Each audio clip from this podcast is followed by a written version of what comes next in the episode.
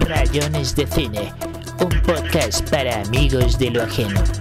Buenos días, buenas noches, buenas tardes, bienvenidos a Rayones de Cine, el podcast para amigos de lo ajeno, el podcast donde hablamos pendejadas, tonterías y estupideces, pero a veces también hacemos cosas serias como entrevistar fantasmas del pasado. Es el caso de nuestro buen amigo el señor Diego Felipe Bolaños. ¿Qué más, don Diego? ¿Bien o qué? Hola Davis, ¿cómo estás? Eh, sí, yo bien. Eh, muchas gracias por la invitación. Bueno, pues su merced y yo nos conocimos en, en, un preuniversitario hace casi exactamente 20 años, ¿no? Exactamente hace 20 años. ¿Cómo ha pasado el tiempo? Sí, impresionante. Eh, 20 años es ya una persona mayor. sí, una persona mayor de edad que lleva dos años en el alcoholismo o en el alcoholismo legal, más o menos. Uf, resto de tiempo, resto de tiempo. Yo me acuerdo que en esa época Uf, su merced y yo nos conocimos porque habla, o sea, como que, o sea, ¿cómo, usted, usted cómo se acuerda de que nos conocimos? Yo no recuerdo exactamente el momento fundacional. Yo tampoco. Y me acuerdo que esa fue la que nosotros, por alguna razón, comenzamos a hablar. Y eh, fue la primera vez que, que, salimos a caminar hablando. Y eh, usted se acuerda que yo decía que todo quedaba a, a dos cuadras. Sí. porque después de la pedagógica conocí a otro man que también me decía que todo quedaba a dos cuadras y el man me llevaba como a caminar por allá, por Kennedy, por esos barrios dejados de la mano de Cristo y yo le decía, pero ya vamos a llegar, y el man me decía, no, ya faltan dos cuadras, faltan dos cuadras y caminábamos como diez cuadras y yo decía, pero ya vamos a llegar y me decía, no, faltan dos cuadras ahora sí de verdad y yo era como, no, este man que... Y caminamos bastante, de hecho, con, con usted, ¿sabes? Eh, nosotros caminamos bastante y, y, era, era chévere caminar, caminar y hablar así es, es bastante es bastante, es, es muy rico, es, es bonito. Sí. Hay que hacerlo de nuevo, hay que hacerlo de nuevo. Uh -huh. eh, pero, pues, sí, dígame. Pero seríamos bien, hoy en día ser, sería mejor como en auto, como, como, como Seinfeld, ¿no? como, como así con los, los invitados. Sí. Eh, ah, como Coffee, sí. Sí. Pues sería bonito si estuviéramos en Los Ángeles o en esas ciudades donde se puedan dar, pero acá ¿Acá se puede andar bien? No, casi no, ¿sí? Pues pille, yo me acuerdo que eh, de las primeras cosas que hablamos fue de, de que a usted le gustaba mucho DC y, y, a mí me gustaba mucho Marvel y luego ya después como que, pues como que yo dejé como ese partidismo DC Marvel porque me parecía un poco, poco barrista y me enfoqué más como en, como en autores, ¿no? Pero me acuerdo mucho que usted me hablaba mucho de, de Lobo, ¿no? De, de, de Lobo, de ese personaje de DC, pero yo no sé si todavía sigue siendo amante de DC. Pues dadas las circunstancias eh, modernas, eh, todo ha cambiado mucho. Uh, hoy en día las películas de DC son bastante flojas, ¿no? Pero igual, eh, bueno, no, en general más bien el género de superhéroes es bastante conflictivo, es bastante como que, como bastante flojo, los guiones son bastante repetitivos no se está ofreciendo nada nuevo. Y yo ya no tengo acceso a las cómics, eh, no me llama tanto leer cómics, pero, pero de vez en cuando una que otra cosa, sin importar la casa, pues eh, uno lo disfruta, uno lo ve, ¿no? Pues de hecho, eh, ahorita estoy viendo El Castigador de nuevo. Ah, me gusta bastante. Punisher me gusta sí. bastante que tiene como una temporada cero en, en Daredevil, ¿no? Porque aparece primero en la segunda temporada de, de Daredevil, perdón. Sí, sí, sí, sí. Y John, John Bertrand, Bertrand. Sí, tampoco y... sé.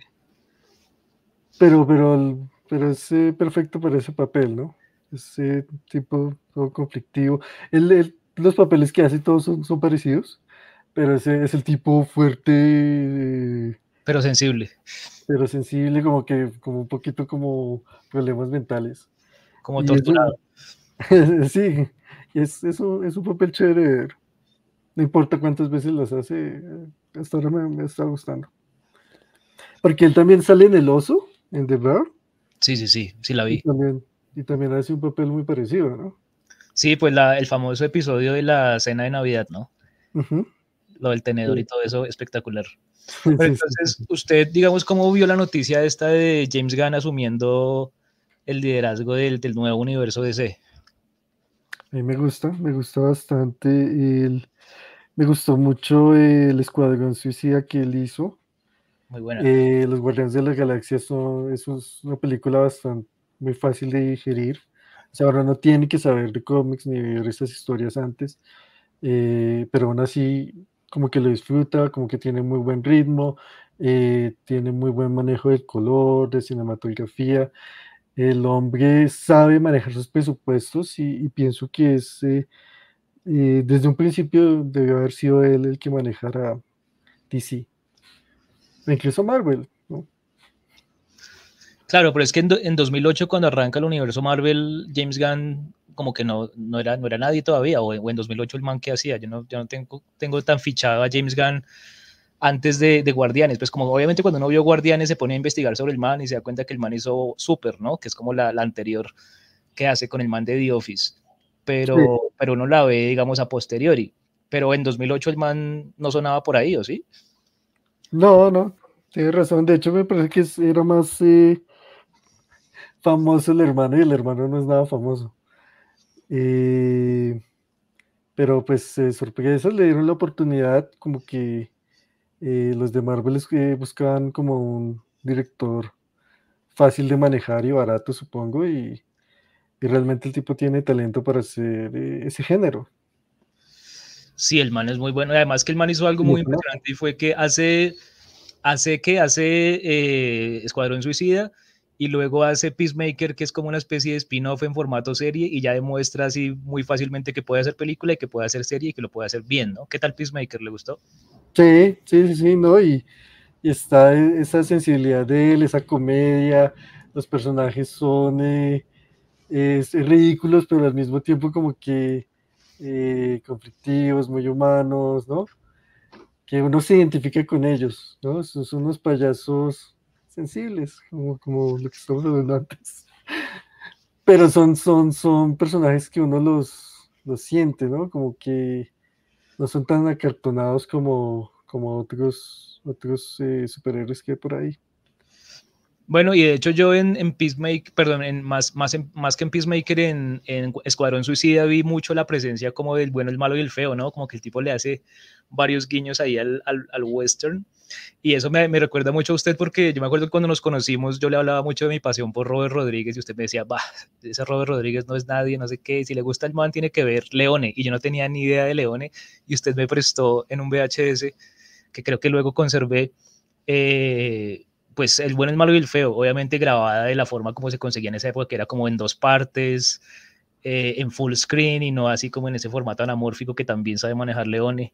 Y fue como, como un gran descubrimiento para mí y hoy en día Leone es de los grandes, grandes, grandes, grandes para mí, para mi canon personal. Entonces, pues nada, pues agradecerle mucho por, por, por haberme presentado a Leone, pero yo no entiendo usted cómo llegó a Leone.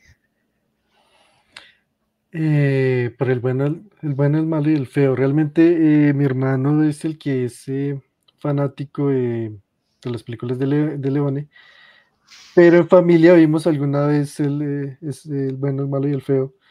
Y eso es una película que se le queda a uno, ¿no? Es una película, esos personajes son, son fantásticos, ¿no? Eh, no hay ninguno que sea así bueno, bueno realmente.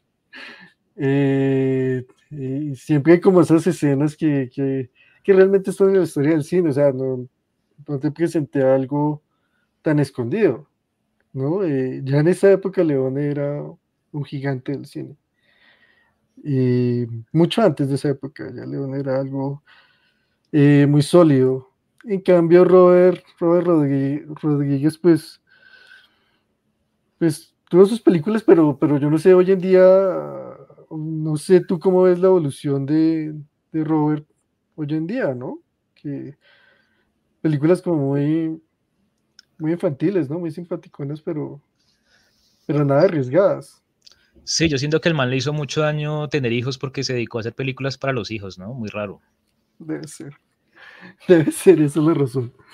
Aunque Eh, creo que Alita, Battle Angel, no me pareció mala película. La que hizo con James Cameron, bueno, producida por James Cameron, no me pareció mala película, me parece que se deja ver. Esa es producida por James Cameron porque era un proyecto de James Cameron desde hace muchos años. Eh, él lo quería hacer. Y, no, y vio que Robert lo podía hacer porque, porque había trabajado tal vez en Spy Kids, entonces como que le vio como ese talento para manejar eh, eh, historias de público joven y muy seguramente se lo dio y, y realmente sí es buena, sí te, es también como un poco de, de culto, ¿no? ¿no? No es tan popular en el mainstream, pero, pero, pero sí gusta. Sí, es bastante buena. Porque hay, otras- hay Sí, otras cositas que sí no, ¿no? Sí, hay otras que no. Que, por ejemplo, bueno, todo lo de Spy Kids, lo de Ma- Machete desde la segunda en adelante, paila. Machete, bueno, Machete Kills, paila. Pero la primera de Machete me parece que es divertida. Me parece que también se deja ver. Sí, sí, sí. no, nu- nunca me la vi, entonces no, no, no puedo. Nunca me la vi. Eh, por, por cuestiones de autoestima, ¿no? Hace poquito, hace poquito me, estaba- me, me vi eh, eh, Rápido y Furioso 10 Ajá. y en verdad que, eh, o sea, definitivamente no es mi tipo de película, no, no, no le veo sentido, es como ese, eh, todos esos efectos especiales, todo exagerado, las historias son eh, tan, tan tontas en, en sí, pero, pero como que tratan de enredarlo todo más de la cuenta, ¿no? Es como, como intentar ver Transformers. Eh, pero son cosas, ¿no? Es, es cuestión de gustos, supongo. Pues yo sí tenía como mi, mi raye contra Rápido y Furioso porque, bueno, las, las dos primeras no me gustaron, la de las motos tampoco me gustó, aunque hay mucha gente que la reivindica, sobre todo en España. Pero siento que desde la 4 en adelante como que juegan a hacer como una especie de misión imposible camp, como, como de que tienen una misión así súper complicada, reúnen un equipo, la llevan a cabo. Y siento que cuando Justin Lin y James Wan dirigen, lo, pues la película sale bien adelante, sale bien, o sea, pues igual obviamente uno tiene que perdonarle muchas cosas y hacer muchas concesiones y tal, aguantarse a Vin Diesel, etcétera, pero siento que igual como películas de acción donde, donde que le apuestan a la espectacularidad funcionan. Pues, eh, como lo has dicho, pues ya existe Misión Imposible y, y de hecho eso ya, ya también se está volviendo un poco agotador. Y no sé si te dices la última, Sí, eh, claro. Misión Imposible. eh, mm, como que como uno sabe que, que al fin, eventualmente, pues él va a ganar. eh, realmente como que todos los personajes son son desechables. Digamos, matan a- al personaje de Rebecca Ferguson y, y lo matan y como que no importa. Pues a mí Y- sí me dolió que la mataran, porque me parece que ese personaje sí es bastante bueno. O sea, cuando apareció en, en la primera que dirigió McGuire, que era Rogue Nation, la, Sí. la quinta, Ajá. a mí me, me gustó el resto de ese personaje de Is- Isla Falls, creo que es que se llama el personaje.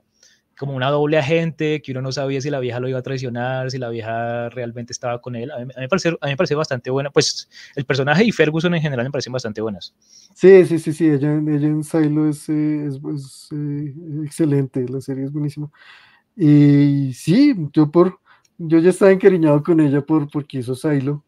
Y, y pues después eh, veo Misión Imposible esta, la, de- la 7, y la matan y, lo que me llama la atención es eso, que en verdad como que, como que al, minuto nadie se acordó quién, quién es ella, ya la mataron y no- realmente no, no, no cambia el personaje de Ethan Hawke, ¿no? Eh, entonces ahí como que van perdiendo peso todo lo demás, ¿no? Y, y solamente queda como que, ay, bueno, entonces, eh, ¿qué va a hacer Tom Cruise de, de maroma especial, súper loca? Y pues hizo lo de la moto, que realmente es una locura, pero, pero uno desde el cine como que es, insensible al, asunto, no, no, no vive realmente, uno nunca va a estar en, ese- en esa situación, entonces realmente uno no la va a asimilar y, para el cerebro tal vez eh, es poco at- atractiva que, que salte una montaña con la moto y caiga, y caiga en caída libre. No sé, para mí ya, ya, ya ese tipo de cosas no, no me emocionan, no me atraen.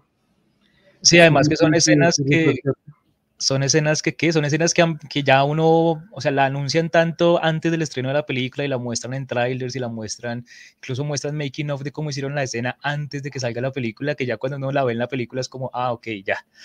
Sí. Sí, no, no, y, o sea, como lo, lo que tú dices, ¿no? En el making of ya lo han, ya lo han masticado, ya, ya, ya, ya lo han vendido tanto que, que efectivamente ya cuando lo ves, pues nada, igual Tom Cruise sobrevivió, entonces ahí no, no- no- nada interesante. Sí, como que se pierde esa noción de pongamos al protagonista en peligro y veamos si puede o no con el peligro, pues da igual porque uno sabe que, pues que es Tom Cruise que la va a lograr, ¿no? Ujú. Oiga, Sí, pero usted, usted mencionó Silo, me la han recomendado mucho, pero no sé nada de Silo. ¿De qué va Silo? Ah, Silo es, es otra historia pos- posapocalíptica. Sí. Es una sociedad que eh, para sobrevivir tienen que vivir bajo tierra porque en la superficie pues ya se han perdido los recursos. Y es un poco como, eh, como El Señor de las Moscas, es una sociedad que todo el tiempo está tensa, lógicamente es un montón de gente viviendo eh, bajo la tierra y, y- ellos tienen como muchos eh, hábitos eh, a los que están acostumbrados a hacer por, por, do- por dogma. Pero realmente la razón por la cual esos hábitos se hacían, pues fueron establecidos en el pasado, pero pues ya nadie se acuerda la razón de por qué se, de por qué se dan. Y entonces más o menos eh, esta sociedad que vive bajo tierra en, un ambiente bastante asfixiante, eh, tiene una mentalidad muy religiosa, muy dogmática, muy eh, las cosas tienen que ser así porque una autoridad lo, lo- lo hace y la autoridad como que trata de mantener el control de las cosas eh, para beneficiarse a sí mismo y como, no sé, y con la excusa de querer sobrevivir.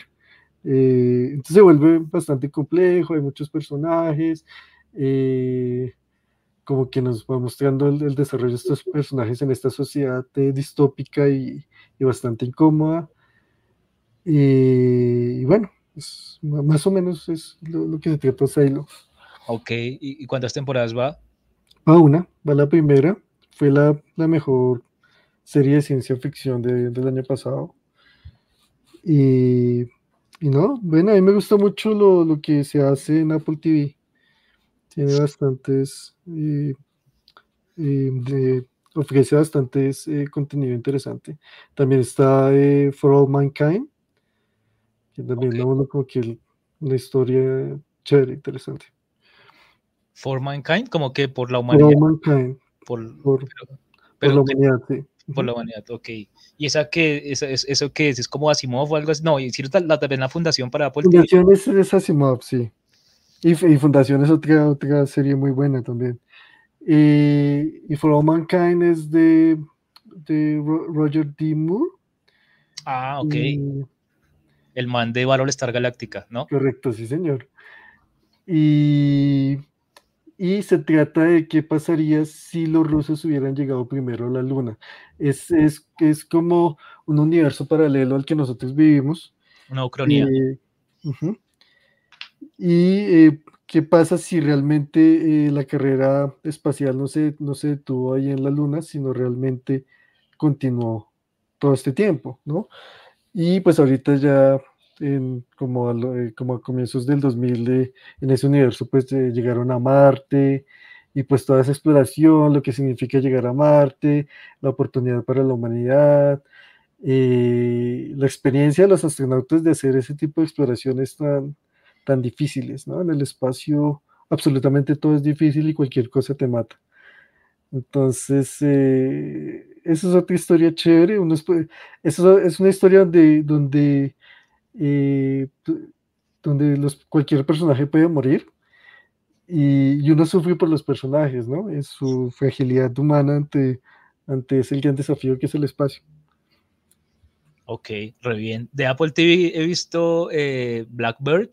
Sí, sí, sí, se llama Blackbird, la que es como la que es sobre un man ahí que meten a la cárcel, que es de este man Dennis Lehane, que me pareció bastante buena. Ok. Y Severance, ¿no? Severance, sí. Que también. Ah, pero entonces yo le iba a preguntar, Severance en su momento fue, pues por cierta gente fue con, conocida, fue, o cierta gente decía que era como la mejor serie de ciencia ficción del año, pero su merced me dice que es Silo. A su merced le gusta obviamente más Silo que Severance. A mí sí, a mí sí. Eh, Severance eh, es también muy buena, también es, es- es algo distópico, también es algo eh, deformado, es son sociedades trastornadas. Y creo que no son del mismo año, porque Silo fue el año pasado y Severance fue el año antepasado, me parece. Y son buen- buenas propuestas. Eh, Severance lo que pasa es que lo asfixió eh, la huelga de guionistas y, está bastante complicada la segunda temporada, pero, pero ojalá salga y mí sí me gustaría ver cómo, cómo sigue esa historia. A mí de Severance hubo una cosa que medio me sacó de la serie y fue el hecho de ver que John Turturro coqueteaba con Christopher Walken, ¿no? Como que ambos tenían como una especie de, de homorromance ya como Sí. en, en su edad madura y me pareció raro porque era como, no, ¿por qué me dañan mis películas queridas con, con estos dos actores, ¿no? O sea, como Barton Finn coqueteando con, con el man del funeral, o sea, sí, me, me dañó, me dañó los Cohen y me dañó Abel Ferrara, me dañó muchas cosas ver a esos manes coqueteando. No, no, no, no. Es, es, es muy humano. Es- es algo muy humano, yo no. Eh, yo pienso que sí lo toma uno por, por sorpresa, pero los dos personajes no son, no son desagradables, son como, como bastante, de hecho son bastante dulces. A mi parecer, a mí no me molestó, a mí no me parece, no, hay, hay otras relaciones, eh, por decirlo, homosexuales que sí pueden ser molestas, pero, pero eso me pareció muy agradable. De hecho, bueno, de hecho, siendo honesto, a mí a- a- incluso hasta eh, relaciones heterosexuales me pueden, me pueden aburrir, digamos, en las de Jessica Jones, eh, me cansan.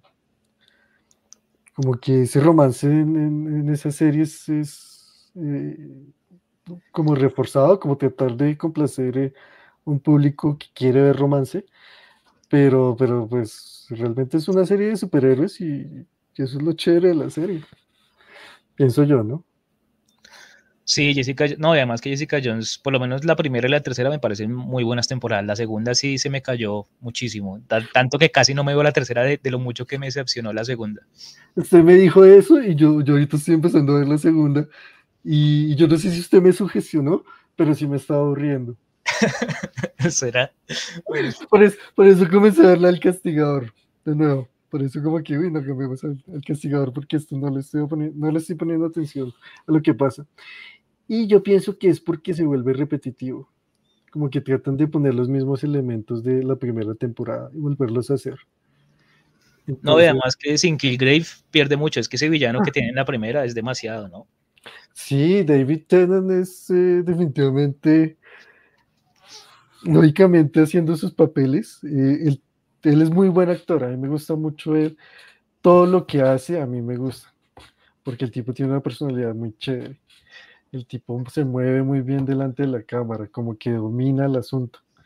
Y como Killgrave dominaba la serie, es que desde un comienzo es como Drácula, ¿no? Es el, el villano latente eh, como que construyeron esta historia de que existe este ser que es incre- increíblemente malvado, que tiene un poder absurdo, y en los primeros capítulos, a ver, no lo muestran, o por lo menos en el primer capítulo, en el segundo creo que, que no tanto. Creo que sale como desde el cuarto, desde el tercero, ¿no? Se demora en salir. Sí. ujú.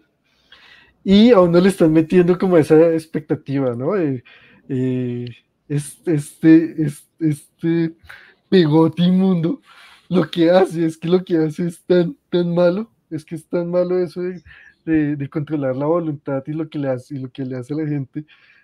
Eh, y después sale él como, como Killgrave y lo hace espectacular, ¿no? Eh, cómo se mueve, cómo da órdenes, eh, cómo se refiere a, sus, a los otros seres humanos, porque él siempre es muy psicópata. Él realmente los ve como objetos y los trata como objetos. Y todo eso como que es la riqueza de- de- del, del personaje y la riqueza que David Tennant le da al personaje. Bueno, deberíamos hacer algún día un especial de Jessica Jones, pero de momento me, me acuerdo mucho de un capítulo, ya que su merced tiene fresca la, la serie, que no me acuerdo si es el 8, pero es un capítulo en el que Tennant, bueno, en el que logran, o sea, logran eh, atrapar a Killgrave y lo meten como en una especie de jaula de cristal o algo así. Sí, Y ese capítulo lo recuerdo mucho porque creo que es el mejor de la temporada y viendo los créditos lo dirige este man Vincenzo Natalino, el man que dirigió El Cubo y Ok. Spla- Splice, creo que también él dirigió Splice. ujú. Y que, y que el tipo lo veo así como, como dirigiendo capítulos de varias series. Me parece que también dirigió uno de, de, Westworld y, el tipo siempre lo hace muy bien. Siempre que dirige un capítulo de serie, el tipo destaca mucho. Aquel que, que tiene buen material, ¿no? Porque eh, Jessica Jones temporada 1 y Westworld son series muy pesadas, son, son Temporada 1 este... también, ¿no? Porque lo, lo, que siguió de Westworld no, no lo pude seguir. La temporada 2 me vi como tres capítulos y no pude seguir. No, no, no, yo sí quería, yo sí quería que la terminaran. Eran cinco temporadas, creo que eran cinco temporadas. Hicieron cuatro, debieron haber hecho la quinta para terminarla. Yo pienso que sí valía la pena. O sea, sí vale la pena darle una oportunidad a las siguientes temporadas de Westworld. Es cuestión de gustos, ¿no? Yo sí, yo sí entiendo que, que se vuelve tedioso en algunas cosas, especialmente la, la, tercera temporada se vuelve tediosa. Pero a mí me gustaba la idea, la idea de, de, la inteligencia artificial de estos muñecos eh, que, que, quieren ser humanos, es, es, es buenísimo. A, mí me gustó bastante. Estos, estos seres que, que, que aprenden lo que es el ser humano mientras matan a, los seres humanos, porque los seres humanos ya no son humanos realmente, son muy monstruosos. Pero sí, sí, la primera temporada realmente es como esa tarjeta de presentación y, el personaje de Ed Harris, que es el villano también, eh, es, es, bastante fuerte y, como que uno se, identifica mucho con, con, ese personaje. Y realmente lo que el, el, personaje ya al final de, de Ed Harris eh, querían sacar con violencia era precisamente que ellos actuaran con violencia. Precisamente era que ellos ya dejaran eh, y comenzaran a hacer parar lo que, lo que les estaba, lo que estaban padeciendo. Y okay. lógicamente eso es, pues, es otro tema, ¿no? Oiga, y en ese sentido, ¿qué tal Raised by Wolves? ¿Usted la, la pilló? ¿La de HBO? Sí, pero me confundía mucho, yo la verdad no, no la entendí. Eh, me gustaba, era más bien como, como que intentaba como un ritmo lento y esa banda sonora como toda hipnótica, como, como intentar eh, eh, hacerlo dormir a uno y, y tener un sueño perturbado. hacerlo dormir a uno, de verdad. Pero, o sea, como, como de forma. Eh, esa es de Ridley Scott, ¿no? Creo. Esa es de Ridley Scott. Y eh, digamos, a mí me pasa lo mismo con el terror, que también es de Ridley Scott. Eh, que lo hace caer a uno en un trance. Lo que está pasando y como que lo embeleza a uno. Y digamos en Raised, Raised by Wolves eh, pues realmente son bastante cosas muy, a, a, a mi parecer, a mi, a mi, a mi conciencia, se me escapa que, que, que estaban intentando hacer ahí, ¿no? No la entendí, como ese tema de religión, ese tema de, de, de, de ciencia ficción, de cosas raras. Eh, la primera temporada termina como con un gusano. Es, okay era, era como, como interesante ver porque lo, lo, ponen a uno en un trance, pero, pero no la disfruté porque en el contenido sí no, no la entendí realmente. ¿A qué querían llegar? Todos esos mesías y historias, historias de ciencia y religión. Y muy enredado, muy enredado. Toca leer el libro de donde está basado. Sí, además que raro porque ya hoy en día uno busca en la plataforma y ya no encuentra Raised by, by, Wolves, no encuentra The Outsider, no encuentra La Mujer del Viajero del Tiempo, no encuentra muchas series que hizo HBO y que es raro que tome esa decisión comercial suicida de quitar su propio contenido de la plataforma donde uno puede verlo, ¿no? Que es algo que no hace ninguna otra plataforma, ni Netflix, ni Amazon, ni Apple, supongo que tampoco lo hace. ¿cómo ve esas decisiones tan raras que está tomando HBO Max, Warner y todo eso? No, no, la, la mayoría de, de, servicios de streaming quitan, quitan contenidos es para ahorrar costos. Eh, lo que pasa es que eh, es, ellos funcionan con servidores, ¿sí? Okay. Esos servidores, eh, como dice la palabra, pues sirven el contenido. Y el costo de mantener esos servidores prendidos, que es un, están prendidos constantemente y hay que refrigerarlos y hay que eh, toda esa infraestructura que nosotros no vemos, todo eso lleva un costo. Y eh, el contenido, el, el contenido, lógicamente ellos no pueden ofrecer todo el catálogo que realmente tienen, porque, o sea, tendrían que pagar muchos más servidores para poder ofrecerlos. Eh, las películas eh, consumen mucho espacio de, memoria, ¿sí? Y si ellos ponen, o sea, es, es, un costo adicional a ellos y por eso tienen que sacrificar contenido para que contenido nuevo pueda, pueda existir y pueda ser servido, es por eso. Realmente es por eso. Pero hay muchísimas películas y en todas las plataformas eh, que tú hoy en día no puedes ver. Cosas que son de Disney hoy en día, que antes eran de Fox, y digamos de pronto eh, cosas de Robin Williams. Muy difícilmente las vas a encontrar. Y otra táctica es que ellos lo quitan, pero eventualmente lo vuelven a ofrecer como algo nuevo. Eh, y pues tú puedes aprovecharlo otra vez para, para consumirlo, pero eventualmente es muy limitado el, de la cantidad de contenidos que ellos pueden ofrecer y pasa en todas las, en todas las eh, plataformas. Disney, sacrificó muchísimas series nuevas que había hecho. Ah, ok, ok. sí, sí, sí. Y Netflix todo el tiempo, todo el tiempo está sacando contenido. Yo de hecho no sé si todavía está la de The Dark Crystal, eh, la serie de, los Muppets de, The Dark eh, Crystal. No sé si todavía está. Ah, en Netflix no, nunca la vi, pero sí vi cuando la anunciaron en su momento, pero no, nunca la vi. A mí me gustaba mucho, pero, pero son cosas que, van desapareciendo y, como ya no está en, la memoria eh, popular, pues ah, las quitan y, a nadie le duele, ¿no? Pero en todos lados, es algo muy común. Oiga, y es curioso porque nosotros nos conocimos consumiendo VHS, prestándonos VHS, intercambiando VHS y ahora hoy en día todo es plataformas. ¿Su merced cómo ve ese cambio de, pues, de estos 20 años que han pasado de, consumir contenido en VHS, luego en DVD y ahora en streaming? ¿Cree que ha sido para bien, ha sido para mal? ¿Cómo ve esos cambios? Eh, ambientalmente para mal, ¿no?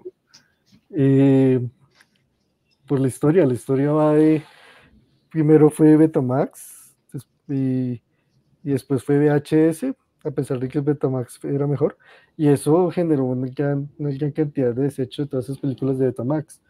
Después vino el DVD y pasó lo mismo, después vino el Blu-ray, pasó lo mismo, y ahora pues eh, eh, está el streaming que, que, nos lo da a la mano. Creo que tenemos una biblioteca, disponible ahora tenemos una biblioteca mucho mayor de contenido, pero como te digo, eso, eso también genera una huella ambiental.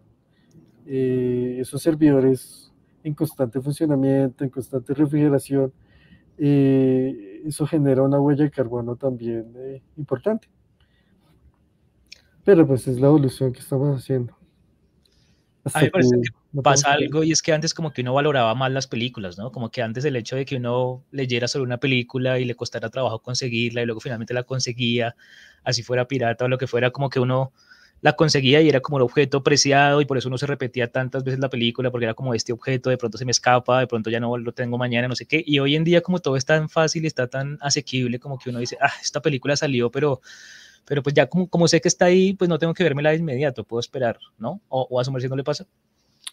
Ok, sí, ¿no? Tienes razón. y sí, me pasa bastante con la de Batman original. Ya no es tan especial para mí, eso es cierto eh, laberinto tampoco es tan especial. Eh, efectivamente, como que es un fenómeno, mm, pero no me es tan trascendental que pase realmente. Eh, ¿Cómo? O sea, puede seguir durmiendo, no, no lo tormenta como a mí. A mí sí, a mí no me molesta para nada. No pienso que... Lo que pasa es que eso es más como sugestión, eso es más como como ideas que uno se arma en la cabeza. Y, pues ya es cuestión de terapia, supongo. no tiene idea de cuánta gente me ha recomendado terapia, por lo menos en un mes, por lo menos unas 20 personas me han dicho, oiga, tiene que ir a terapia, y yo, cállese, no me moleste. Ah, pero desde que nos conocimos. desde que nos conocimos, pero, en esa época no decían, no decían vaya terapia, en esa época decían, usted está loco y ya. No, sí le decíamos, claro que sí. Bueno, depende del estrato socioeconómico. No, somos tan viejos, no, no somos tan viejos. Oiga, y el Laserdisc, porque escuchaba por ahí a Tarantino y otra gente hablar como de un formato que se llama Laserdisc, pero yo nunca tuve acceso a él. Usted que es un hombre que ha viajado a Estados Unidos, esas cosas, ¿sí, sí tuvo acceso al Laserdisc? No, yo nunca tuve, era, era, eso era bastante, ¿qué? ¿Lujoso o, realmente para el gomoso? En Hacienda Santa Bárbara existió una tienda dedicada solo al Laserdisc. Eh, yo nunca lo tuve, eh, eran unos CDs gigantes Sí, era algo bastante especial. Pero, pero sí, yo, no te puedo hablar mucho de eso. Realmente, eh, aquí en Colombia sí, sí, uno tenía que tener buena plata para, para hacer ese, ese lujo. Y realmente fue un formato que, que no era práctico. Eso, lo, lo devoró el DVD y el Blu-ray lo descontinuaron. Y también había como un formato que, que era como un, un, DVD como superior, pero que también el Blu-ray arrasó con él, pero no me acuerdo cómo se llamaba, DVD HD o algo así. Eh, era como otro formato superior al DVD, pero no era exactamente el Blu-ray, pero no me acuerdo cómo se llamaba. Pero bueno, en fin. Super DVD, bueno, en fin, no me acuerdo. eh, tienes razón, el del el, el HD DVD.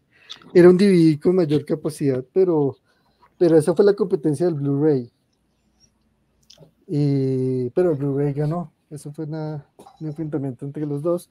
Y supongo que el Blu-ray eh, más barato. Siempre gana el que es más barato de hacer. y supongo que, esa fue la elección de la época. La diferencia realmente no era. Ah, no mentiras. De pronto la diferencia fue que, que el Blu-ray estaba mejor para, para mayores resoluciones. Puede ser. Oiga, ¿y qué opina del hecho de que Nolan haya sacado una edición en Blu-ray de Oppenheimer en plena era del streaming y, de los formatos no físicos? Pues yo no pienso que haya sido Nolan, o si fue Nolan, porque, a él le gusta mucho el cine, ¿no? A él le gusta mucho que la gente vaya al cine y de hecho desprecia mucho que uno vea sus películas en, televisión, porque los televisores, eh, primero por el tamaño, Segundo, porque el, de, el televisor eh, altera mucho la imagen. Entonces, realmente eh, la película que tú ves en cine puede llegar a ser muy diferente a la que ves en, un televisor. Entonces, a él no le gusta mucho eso. Eh, yo supongo que simplemente eso es como un. Eso es un, una mercadotecnia, pues, para ganar plata extra. los estudios ganan más plata eh, bueno, no más plata, pero un, continuo flujo de dinero viene de, las compras de, esos formatos físicos todavía, ¿no? Y digamos del pay-per-view por, por, por, Apple, por Apple que vende las películas eh, en digital. Eh, eso es un pay-per-view. O Google también vende las películas. Eso es como seguir ganando plata después de que ya la película salió de, de las salas. Eh, y pues sí, resulta que todavía existen algunos gomosos que les gusta la caja del, Blu-ray. Eh, les gusta el del trabajo artístico, el diseño, lo que se inventen para hacer la caja. Y, hay gente que todavía le gusta mucho eso, ¿no? Les, eh, les gusta ese arte y pues la siguen comprando. El estilo. nos queda poco tiempo y hay como 80 temas más, Diego. ¿Qué hacemos? Más? ¿Hay más temas? Hay como 45 temas más, pues eran 80, pero los puedo reducir a 45. Pues es que, eh, que estamos hablando mucho de, de, cine y no sé, el tema... ¿Quiere que, hablemos de qué? ¿De pantaloncillos?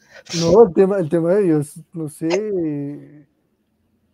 O sea, tú puedes hablar con esto con alguien que sepa más de, de cine, ¿no?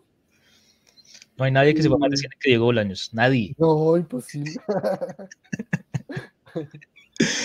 No, lo que pasa es que me parece chévere que la conversación fluya por donde tenga que fluir, o sea, como que no sea tan acartonada de que simplemente yo me limito a una lista de cosas que tenga, sino pues que fluya. Entonces, si usted dice una, una, una respuesta que me lleva a otro tema, pues me dejo guiar. Y me parece que así la conversación es más orgánica y es más divertida de escuchar después. Eh, no, pues gastemos estos 15 minutos que quedan hablando de de, pues de que algo que me apasionó mucho y que estaba escribiendo en el texto que le digo que estoy escribiendo sobre, sobre ese mundo de, esos años, es, es, el hecho de, pues de haber descubierto que había otra persona que también grababa películas desde la televisión, ¿no? Como esa, esa experiencia de, de uno siendo niño o adolescente y, y de descubrir que uno podía grabar en VHS cosas que daban en televisión y luego conservarlas y el hecho de que usted me prestara varias películas que había grabado de HBO o de X canal, pues no, no sé si usted se acuerda cuál fue la primera película que grabó en VHS desde la televisión. No, para nada. Ah, nosotros, nosotros eh, mi abuelita especialmente, eh, le gustaba grabar Los Simpson. Entonces, eh, yo no sé por qué diablos, y durante los años se fue acumulando, eran varios cassettes con capítulos de Los Simpson. de vez en cuando como que nos gustaba volverlos a ver. Pero, pero bueno, sí, efectivamente era mi abuelita la que le gustaba grabar cosas y conservarlas. las Olimpiadas, cosas especiales que ven por la televisión, sucesos raros, ese tipo de cosas. Y, y hoy en día yo no tengo acceso, yo no creo que, que nadie tenga acceso a esos VHS, quién sabe dónde estarán, muy seguramente en algún embalse de basura, ya pasando mejor vida, yo la, verdad no sé. O sea, ¿usted votó todos sus VHS, no conserva ninguno? Ay, yo no. Yo pienso que no, yo pienso que no, no conservo ninguno. Todavía por ahí encuentro un, uno que otro DVD.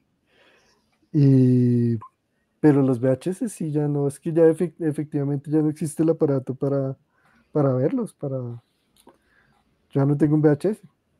Uf, qué doloroso, qué doloroso. Yo todavía tengo mi VHS. No es doloroso, no es doloroso. Es, es, simplemente técnica, es, es, evolución de la técnica. Hoy, existen cosas nuevas que son más fáciles de usar para todo el mundo. O sea... No, sí, sí, claro, sino que siento que también, pues hay, hay, hay algunos documentales donde, donde muestran que, que hay como una especie de legión de gente que todavía, todavía conserva VHS, todavía alquila películas en VHS, hay incluso centros de alquiler, pues obviamente muy caletos por allá, donde todavía la gente alquila VHS o todavía los compra, o en mercados de las pulgas así la gente todavía compra VHS, pues hay como, como una vaina retro, ¿no? Así como Stranger Things triunfó por, por, por, ser retro, pues obviamente está muy bien hecha y no sé qué, y su merced en su momento también me dijo que le había gustado mucho, pero también siento que triunfa por, porque hay, hay, una, hay, hay un efecto nostalgia, ¿no? Sí, es eso, es, pura nostalgia, yo no entiendo por qué tiene tanto valor la nostalgia, eh, yo no entiendo, yo no sé si es que estas generaciones en verdad, eh, ser adulto nos ha, nos ha dolido bastante, yo no, entiendo por qué queremos como volver a ser niños y, y, mantener los valores de cuando éramos niños. Eh, pero es un fenómeno mundial, como que todo el mundo quiere echar el tiempo para atrás y, quedarse en el tiempo en que no tenía que trabajar ni, ni, pagar cuentas, ni estar endeudado, sino ser un niño y ver cositas de VHS, los osos cariñositos o, o, caricaturas ya de los 80 que nos, caricaturas donde nos vendían cosas eh, eh, que no son buenas para nosotros, de hecho. Eh, pero sí, yo, yo la verdad no, no entiendo por qué, porque esas ganas de, no sé si, si en verdad este mundo en verdad eh, es una decepción para nosotros, en cierto nivel. Sí, yo creo que sí. Yo creo que, o sea, yo creo que también tiene que ver el hecho con que nuestra generación, bueno, yo, yo creo que Diego es un poco mayor que yo, ¿no? ¿Cuántos años tiene don Diego?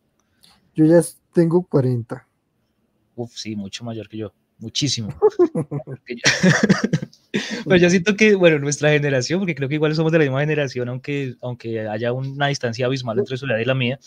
Eh, ¿Eres de edad millennial? Yo tengo 37. Pero ah, sí, al, millennial, sí. Eh, no, pues siento que como que vivimos un pedazo del mundo analógico, como un fragmento, un trozo del mundo analógico, aprendimos, estábamos como aprendiendo las reglas de ese mundo analógico, estábamos como disfrutándolas y ¡pum! apareció lo digital, apareció la interactividad, apareció internet, apareció toda una lógica que nos hizo como, como decir, pero ¿cómo así si yo me estaba criando en este otro mundo, por qué me vienen a, a embutir en la cara otro mundo y a, y, a, y a, decirme que ahora me tengo que adaptar a este otro mundo? No, no pero, pero, pero tú a nivel profesional nunca... Eh viviste el mundo analógico, es, imposible. O sea, tú realmente nosotros, eh, bueno, creo que a ti también te pasó, nosotros tuvimos computador tal vez en la vida mucho más tarde. Eh, pero de todas maneras, lo que ha sido mi vida profesional y mi mundo ya está muy marcado por lo digital. Yo hoy en día no sabía hacer lo que nosotros hacíamos con VHS eh, hace 20 años. ¿Que era que editar y esas cosas? ¿Grabar? Sí, editar o manejar el, el, cassette ese. de hecho, a mí no me gustaría hoy en día tener VHS. VHS. Eh, yo ya tengo muchas cosas que, que, me, que me estorban como... Tengo tantas cosas en la casa la, típica biblioteca que nadie lee y eso está ahí generando polvo y es, es, eh, es, molesto para la vista realmente. A mí si no, no, o sea, yo no extraño, yo no extraño la, la técnica de mi pasado, no siento nostalgia por ella, ya estoy dejando de sentir nostalgia por mis héroes del pasado porque el cine moderno los ha matado, ¿no? Eh, de Michael Keaton como Batman para mí fue lo mejor del mundo. Hoy en día, después de Flash, no es que haya sido malo, pero pues en verdad ya como que se perdió la magia, ¿no? Oiga, sí, usted era muy fan de Batman 89, ¿no? Qué raro. Bueno, hay mucha gente que es muy fan de Batman 89, pero a veces mucha gente, mucha gente, mucha gente, mucha gente. Eso es un culto. Eh, pero ya eso fue su época y, hoy en día nunca va a volver a existir algo así. Eh, hoy en día, pues ya existen otros Batman eh, que han sido buenos. Generalmente, en general, me han gustado todos los Batman que han aparecido por ahí. Incluso George Clooney, hay que ser un especial Batman. George Clooney eh, me pareció súper simpático cuando apareció en The Flash, al final de The Flash. Me pareció súper simpático, me, cae muy bien el man, me cae bien el man, a mí me cae bien, es muy, muy simpático, la, sonrisa del man es, es eh, la, he visto toda mi vida. ¿no? Encantadora. Pero ¿a usted le gustaron sí. las, Batman de, de, Schumacher? De Forever y Batman. Yo era un niño entonces, claro que sí. Yo me acuerdo haber ido, yo, yo estaba en, se me va a salir lo, lo, lo, lo consentido pero yo estaba en Hawái cuando estrenaron Batman y Robin. Eh, y yo fui a ver Batman y Robin en un cine de Hawái. Eh, no fue tan buena experiencia por, por la gente que estaba en la sala, pero, pero, pero sí, ese recuerdo de la niñez. Yo sí lo, lo disfruté, era un niño. Pero ¿por qué no fue tan buena experiencia? ¿Qué pasó luego? Porque habían unos, unos, eh, unos hawaianos todos gordos eh, que entraban a la sala a joder y eh, comenzaban a escupir unas pepas que, que, estaban comiendo. Y a la gente le, le, le caían esas pepas y es, es algo que, que, nunca voy a olvidar por alguna razón. Pero yo estaba viendo Batman y Robin cuando, cuando eso estaba pasando. Y yo me acuerdo que yo iba a las, a las tiendas y, y el consumismo, ¿no? De americano y y tenían todo de Batman y Robin y todos los juguetes, toda la ropa. En esa época que existía la, la tienda de la Warner Brothers, entonces tenían un montón de ropa con Batman y Robin. Y uno de niño era encantado, además que eh, incluso me compré un Nintendo 64 por esa época, entonces eh, estaba bastante contento. Entonces eh, era un niño contento viendo una película de superhéroes. Yo creo que me va a gustar. ¿Y la, y la muerte de Kevin Conroy, que fue como hace dos años o algo así? ¿Cómo, cómo lo cogió usted esa muerte? Uh, pues yo la verdad ya de mayor entre quién es él, ¿no? Eh, la, Batman, la voz de Batman por tanto tiempo. Ajá. Ya era un, un, era un hombre mayor. ¿no? Murió de cáncer de, de, ¿Murió de cáncer? No, no me acuerdo bien. No, no sé, pero sé que murió, sí. Pero sí, triste, la verdad, la verdad sí, sí era una época. La serie animada de Batman también es algo que, le, que, que uno viviendo esa niñez lo impactaba bastante, ¿no? La, la música de, de, inicio, eh, los personajes, eh, era una serie animada muy amarrada a lo que intentó hacer Tim Burton. Y también, yo también tenía un montón de vainas de, de esa serie y, y, siempre como que intentaba ver el, el, el estreno de, de, la semana, ¿no? De, de, esa serie era, era fundamental para mí. Después fue Buffy la Cazavampiros. De, de nuestro amigo Josh Whedon. De nuestro, amigo, de nuestro amigazo. Que hoy en, que día, mí, hoy en día lo denostan resto el man, ¿no? Hoy en día ya nadie lo quiere. Hoy nadie, nadie lo quiere. Nadie lo quiere. Ese man eh, era una leyenda. Tuvo, tuvo esa época que fue una leyenda. Buffy la Cazavampiros fue muy importante para, para mucha gente. Y no, después pasó lo que pasó y el tipo resultó ser un, pues, eh, al parecer es un patán. Y, no, hoy está muy caído. Él tuvo muchos problemas. Incluso haciendo Buffy, la Casa Vampiros, él tuvo muchos problemas. Era como bastante abusador. Pero bueno, ese, ese, es un héroe caído, la verdad. A mí me gustaba Joss Whedon. Yo vi varias cositas de él. Muchas series de televisión, Firefly, Angel. Firefly es muy bueno. Hay otra que se llama Dollhouse, que bueno, más o menos, esa no me gusta tanto. Pero Dollhouse yo no estoy seguro si es de él. Sí, 100% seguro. Ok. De Dollhouse no, no, eh, tampoco duró tanto y no, no me la vi. No, pues yo me conecté con la fiebre, weón, después de obviamente Avengers la primera, ¿no? O sea, que es, que es de 2012. Como que a mí me gustó mucho realmente la primera de Avengers. Y esa película tiene, tiene un problema de sonido, ¿no? No se escucha Son... muy bien. ¿Sí? ¿Le parece? No sé. Sí, a mí me parece. Yo eh, la vi, la vi, la, uno la vuelve a ver y no sé si es que se adapta mal a las nuevas eh, tecnologías, pero la, la, película suena muy feo. Ok. No la, como que no la arreglan, no, no, entiendo por qué. Bueno, no sé, es, es eh, impresión mía. No sé. ¿Por qué no la arreglan? Bueno, además de Firefly, bueno, Serenity, que es la película que, que continúa Firefly. Uh -huh. eh, ¿Qué más no hizo? películas. Serenity es muy buena, él ¿no? Hizo, él hizo una que era como eh, de, mu de much muchos, mucho ruido y pocas nueces, eh, ah, pero sí. en Los Ángeles. Con Nathan Fillion también, ¿no? Sí, con varios actores de, de Buffy y de, de, esas series de, que él hizo. Y bueno, ¿no? Y, y, al final es su corte de la Liga de la Justicia, que en verdad sí cortó bastante. Ah, eh, sí. Uy, sí, eso es horrible. Ah, bueno, ¿y qué tal la versión de Zack Snyder de el Snyder Cut, el famoso Snyder Cut? Yo no soy fanático de Snyder, entonces sí lo vi, pagué por verla y no, la verdad no me impresionó. A mí sí, a mí sí me gusta que, que ese universo extendido se termine, la verdad. Nunca me, me nunca me gustó. A mí me gusta, digamos, eh, Henry Cavill como, como el Witcher, pero como Superman a mí nunca me, nunca me cuajo. Porque mi Superman es eh, Christopher Reeve. Brandon Root tampoco. No, Brandon Root tampoco. A mí me queda bien Brandon Root, lo vi en eh, Leyendas de DC, como el hombre átomo. Eh, es un tipo muy simpático, chévere, pero como Superman, no, no calza, no calza la bota. Y el niño este de, de, Camino a la Perdición haciendo de Superman suena raro, ¿no? Suena como, uy, maldita sea, me estoy haciendo viejo. Es, ese niño creció y se convirtió en Superman. El hijo de Tom Hanks se convirtió en Superman. Qué raro. Ok, no.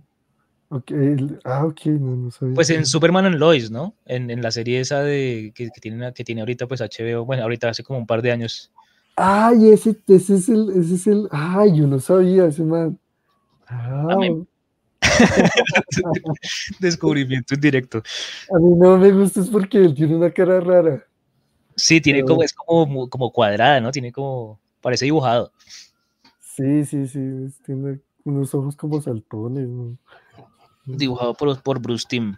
Bueno, don Diego, pues sé que su merced tiene muchos compromisos, podríamos hablar horas y horas como efectivamente lo hacíamos hace 20 años, todavía tenemos el feeling para hablar, pero bueno, será en otra oportunidad hacer algún otro capítulo de Rayones hablando de, de cualquier cosa, podemos hablar de varias cosas, entonces pues nada, pues agradecerle mucho estar aquí en Rayones, normalmente la gente deja aquí sus redes, pero sé que su merced no es mucho de eso, entonces no sé si quiera decir algo final o, o dejar algo como para que la gente lo siga o alguna vaina, pero no sé, lo que quiera. No, no, nada. Entonces, soy un humano normal. Eh, no, no, necesito venderme tanto. No necesito venderme como marca, entonces no, pues no tengo eh, redes sociales. Y no, pues muchas gracias, Davis. Ojalá esto sirva, si no, pues, pues no. no, sí, sí, fue una conversación bastante amena, se pasó muy rápido el tiempo. Pues nada, don Diego, lo dejo para que haga sus vueltas y ahí estamos hablando para, para alguna otra cosa. Muchas gracias de nuevo. Pues que estés muy bien.